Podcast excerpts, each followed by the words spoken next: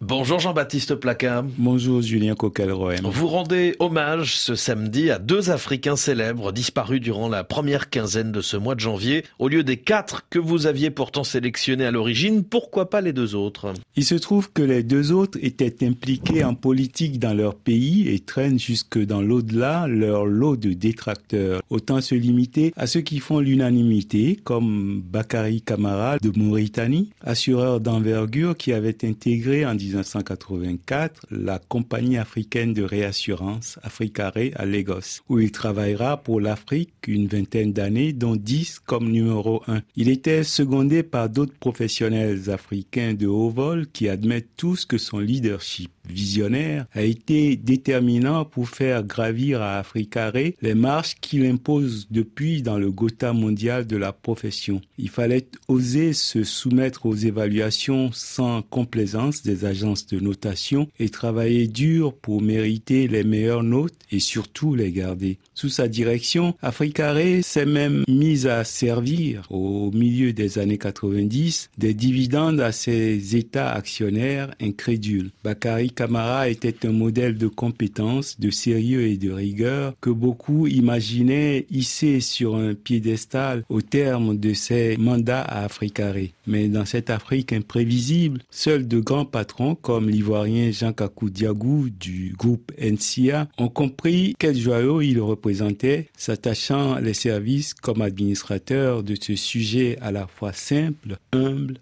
et brillant. Qu'en est-il de l'autre célèbre disparu? Jérôme Carlos, il était un excellent journaliste qui en a formé des centaines d'autres de toutes origines sur le chemin de l'exil où l'avait jeté dans les années 70 la révolution marxiste de Mathieu Kérékou au Bénin. Au Sénégal et en Côte d'Ivoire, où il a été notamment rédacteur en chef d'Ivoire Dimanche, il se distinguait par son professionnalisme calme, sa pondération, sa bienveillance critique. Il continuait à former les plus jeunes depuis son retour au Bénin il y a un quart de siècle. Moins d'un mois avant ce fatidique 15 janvier, il consacrait son billet hebdomadaire à la radio, à ce métier qu'il a servi avec classe et humilité une réflexion dense sur le rôle du journaliste qui prend aujourd'hui valeur de testament dans un monde où tant de gens demeurent persuadés que le journalisme est un métier pour ceux qui n'en ont appris aucun. Que dit donc cette livraison testament?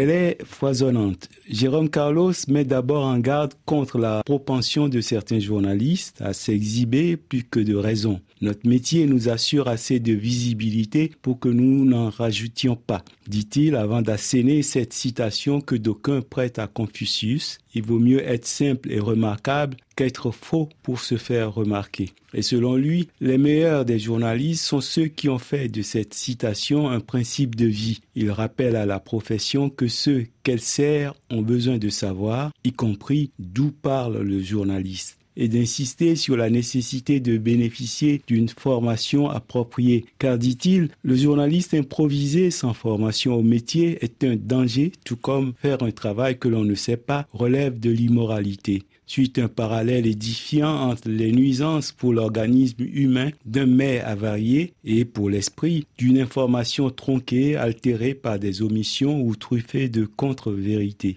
L'extrême gravité d'une intoxication spirituelle ou mentale impose, selon lui, de peupler les rédactions de journalistes bien formés, de professionnels avertis. Car le journalisme est un métier dont il faut connaître l'alphabet, maîtriser les règles. Il conclut par cette belle phrase le journalisme est un métier noble qui ennoblit le journaliste. Ce texte est sans doute le meilleur portrait que l'on pouvait dresser de Jérôme Carlos et il est de lui. Adieu l'ami, tu manques déjà à ce métier douloureusement.